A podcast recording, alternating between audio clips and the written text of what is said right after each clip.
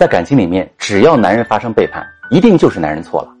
我最近看到一些啊老公出轨的案例哈，这里面的女性朋友反而被指责，这个男人啊会埋怨会吐槽说是因为妻子不好才导致我变心，都是因为妻子那天骂了我，我才去找第三者，你搞笑吗？我希望男性朋友能意识到一件事情，就是我做了决定，我要承担责任，我出去找第三者，我要承担所有的后果。我跟别人共度良宵，我承担一切结果。老婆不原谅我，我用尽全力去弥补我的过失。但现在不是啦，现在是哦，我出轨了，都是你不好，不够温柔啊！我决定留下来，你得好好为我付出，凭什么呀？还得女人修复你们的关系啊？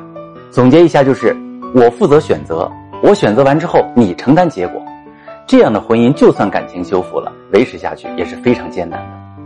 怎么正确的去修复一段感情？让夫妻双方都能负起自己的责任。